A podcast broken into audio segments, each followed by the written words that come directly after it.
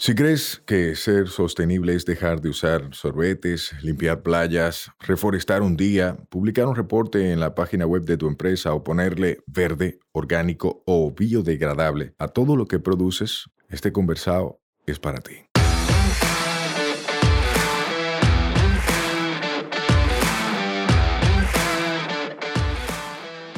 Hola, somos Mivisai, los motores detrás de Tinglar y una vaina verde, y hoy vamos a tener un conversado sostenible. En cada conversado sostenible te ayudaremos a romper paradigmas y te compartiremos alternativas y herramientas para que acciones ya, sin excusas.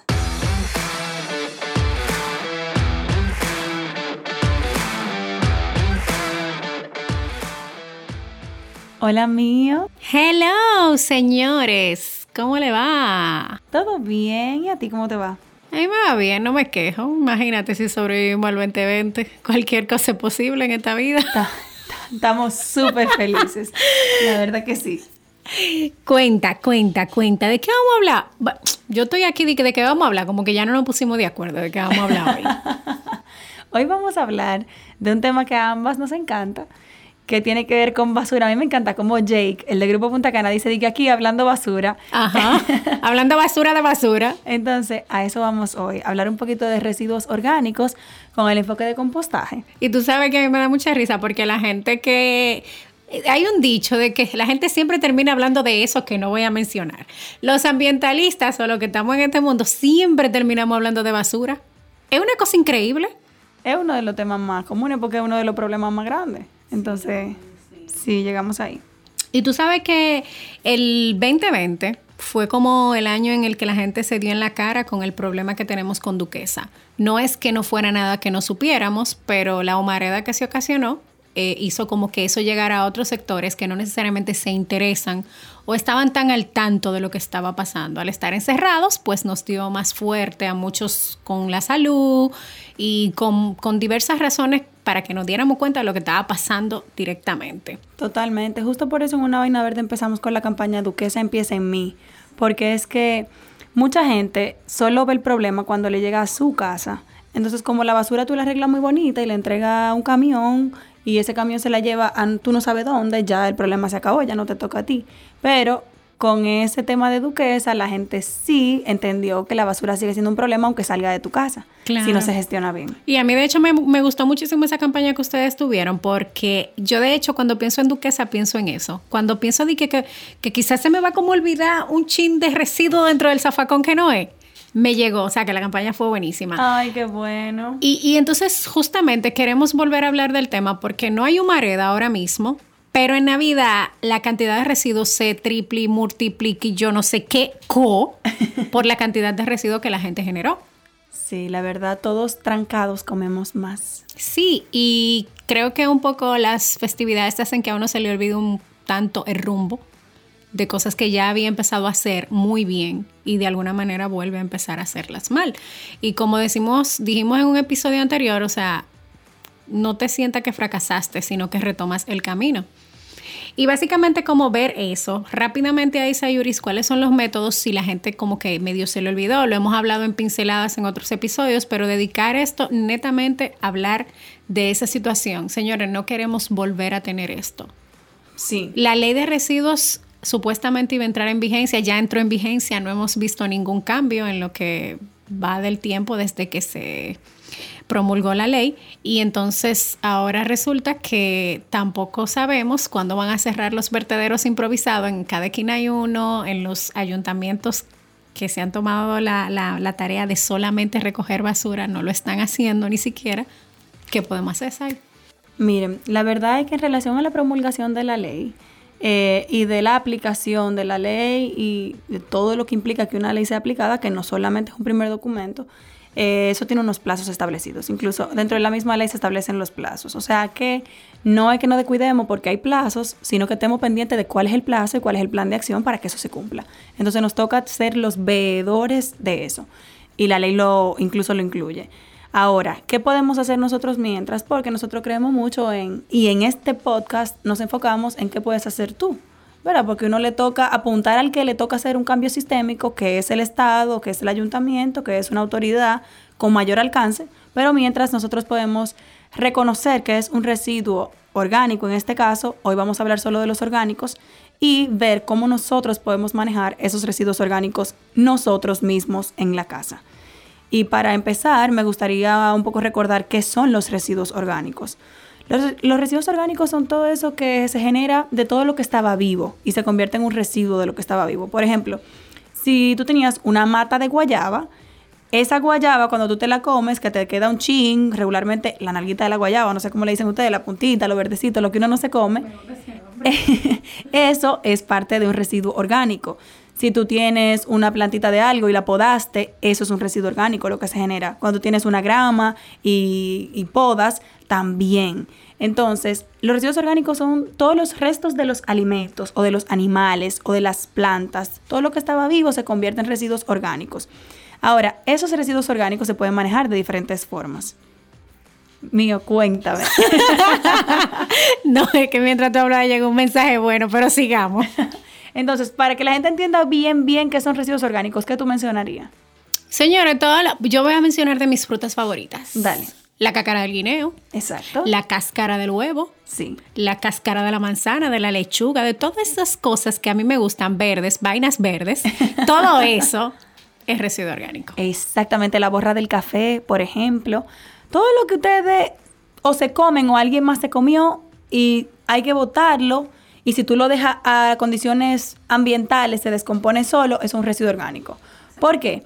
Porque la descomposición no es algo que nos inventamos nosotros los humanos, no señores. Todo lo que vamos a hablar aquí hoy de las técnicas de compostaje para manejar residuos orgánicos es imitando lo que la naturaleza ya hace por sí sola. Entonces nosotros a veces no queremos creer los genios más genios y nos olvidamos de que mamá natura está ahí enseñándonos cómo que se hace la vaina.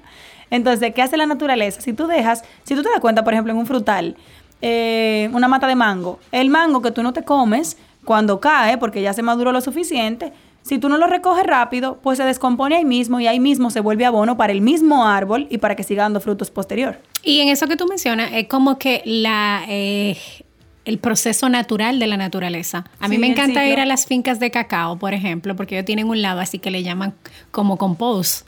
Eh, y ponen ahí todo lo que queda luego de aprovechar toda la parte del cacao. Entonces es eso que la naturaleza hace sin que nosotros tengamos que ayudarla en nada. Exactamente, eso es descomposición natural. Entonces, lo que nosotros vamos a hablar hoy y lo que promovemos que hagas tú en tu casita, porque es posible, es compostar. Compostar es acelerar la descomposición, básicamente. Eh, asegurar que sean condiciones de humedad adecuadas, que tenga oxigenación para los métodos que son aeróbicos, o sea, que tienen oxígeno, y asegurar que los residuos orgánicos tengan condiciones óptimas para que los microorganismos pues vivan ahí, se reproduzcan ahí y descompongan más rápido los residuos orgánicos. Y hay varias técnicas. ¿Cuál quieres mencionar mío? La que yo uso, podremos, podemos empezar. Por ejemplo, yo hago déjame contarte que yo siempre voy a recordar a Duquesa porque es que yo hice mi cambio completo con todo eso que pasó. O sea, yo fui de esas personas que se terminó de sensibilizar con esa situación. No estoy diciendo que eso es algo positivo, pero a veces es necesario que pasen cosas así en nuestra vida para que entendamos que tenemos que cambiar el rumbo. Yo hacía con pilas, fue el proceso en el que hice mis pilas en casa, que todavía las tengo, tengo cinco, y he cultivado varias cosas desde ahí, por cierto. y ahora he agregado el método Bokashi para hacer el pre-compose en casa, y así dura menos el proceso en las pilas y se hace como más rápido y lo he notado que es súper bien. Además puedo aprovechar el lixiviado para regar mi plantita y eso es súper chévere. Entonces, eh, yo este año, una de las metas es empezar a pesar todo. Empecé a llenar mi primera cubeta, entonces todavía no sé, pero quiero a final de año como poder hacer mi, mi, reporte. mi reporte de cuánto fue mi residuo y cuánto compostamos en casa. Y es una actividad súper divertida porque tú hasta educas a otros que están alrededor. La chica que me ayuda en la casa, ya ella sabe.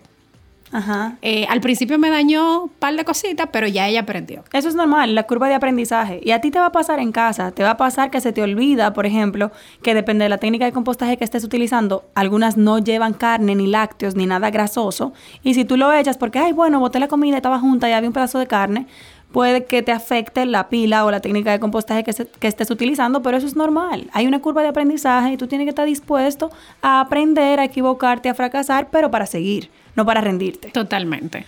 Entonces, Bien, Mío mencionó la pila, cuando ella se refiere a pila, se refiere a ese método que es como una lasaña, que se van poniendo capas de diferentes proporciones. Siempre en compostaje se habla de componentes de carbono y de nitrógeno. Carbono es todo lo que está seco, todo lo que es marrón casi siempre y nitrógeno es todo lo que es húmedo, todo lo que es restos de comida per se. O sea que tú puedes poner una capa marrón, imagínate hojas secas de los árboles, la grama cuando tú la podas pero que ya está marroncita, que no está verde, eh, papeles, cartón, todo eso es marrón. Y luego sobre eso poner los restos de la comida, las cáscaras, las pulpas, todos los restos de los vegetales, todo eso. Y luego así vas haciendo capita a capita como si fuera un pastelón o como si fuera una lasaña. Eso es una pila. Entonces el bokashi que ella mencionó es una técnica que es con una cubeta, con un contenedor cerrado, es una técnica anaeróbica que más que compostaje es precompostaje porque es fermentación. Tú lo que haces es colocar un activador para que los microorganismos se reproduzcan y trabajen más rápido y precomposten todo eso para que ya sea más fácil compostar al final. Otra técnica que nosotros siempre mencionamos es la de vermicompostaje, que es el compostaje con lombrices. Ahí, además de las anteriores que tienen lo básico, que es oxigenación, humedad y microorganismos, en esta tú agregas también lombrices como una especie más grande que come a una velocidad mayor y entonces se descompone todo más rápido. También está la tómbola, que es literalmente como una tómbola, imagínense una tómbola de lotería, un cilindro. La favorita de Jake. Sí, el tumbler. Entonces la tómbola es chulísima porque tiene dos departamentos casi siempre, depende de cómo es el diseño, y tú vas colocando todo en una hasta que se llena y luego empiezas en la otra y te aseguras de ir girándolo para aerar, airear y luego humedecer de acuerdo a la humedad. De hecho, dicen, de, hecho dicen que como súper, bueno, Jay, que es la gente que yo he visto de inicio usando ese método, que es súper práctico para personas que viven en apartamento. Sí, es una de las técnicas más eh, recomendadas para apartamentos. Nosotros en el taller de cómo hacer abono en casa, para apartamentos y para espacios pequeños, sobre todo urbanos, las que más recomendamos son la de vermicompostaje y la de tómbola. Y ahora Bokashi porque ya tenemos una técnica disponible en el país que es tierra urbana. Búsquenlo porque está chulísima esa opción que te entregan tu cubeta y si tú no quieres hacer el proceso tú mismo, luego de que ya tienes la cubeta lista, ellos te hacen un cambio por la cubeta vacía y se llevan estos residuos tuyos y ellos terminan en el proceso de compostaje. O sea que es más fácil de ahí e imposible. De hecho, es importante mencionar que esa técnica ahora mismo solo está disponible con recogida para las personas que viven en el Distrito Nacional. Si vives fuera de esta zona, pues tienen otros paquetes en el cual tú puedes llevarlo y, y hacer el intercambio de cubeta o como las personas como yo que tienen una pila y tienen la cubeta. O sea, hay diferentes formas de hacerlo, pero eh, de no tener ninguna alternativa, ahora tenemos tres, cuatro, muchísimas. Porque tú hablas, tú, la que tú usas, por ejemplo, es otra técnica muy práctica que yo no me he atrevido a implementarla. Tú me debes, mi amor, una compostera, una compostera para yo ver qué tú tal. Quieras. Cuando tú quieras, eso se entrega. Entonces, hay otras opciones también que te lo facilitan, que quiero mencionarlo porque yo sé que a veces hablar de residuos orgánicos y decirte de entrada, aparte de que te toca clasificarlos, te toca compostarlos, puede que sea mucho para ti, depende de la etapa en la que estés. No es mucho cuando te vas acostumbrando, pero si en esta etapa consideras que, bueno, yo puedo ponerlo todo en un solo lugar, pero de ahí a que yo me encargue de compostarlo, como que dame tiempo.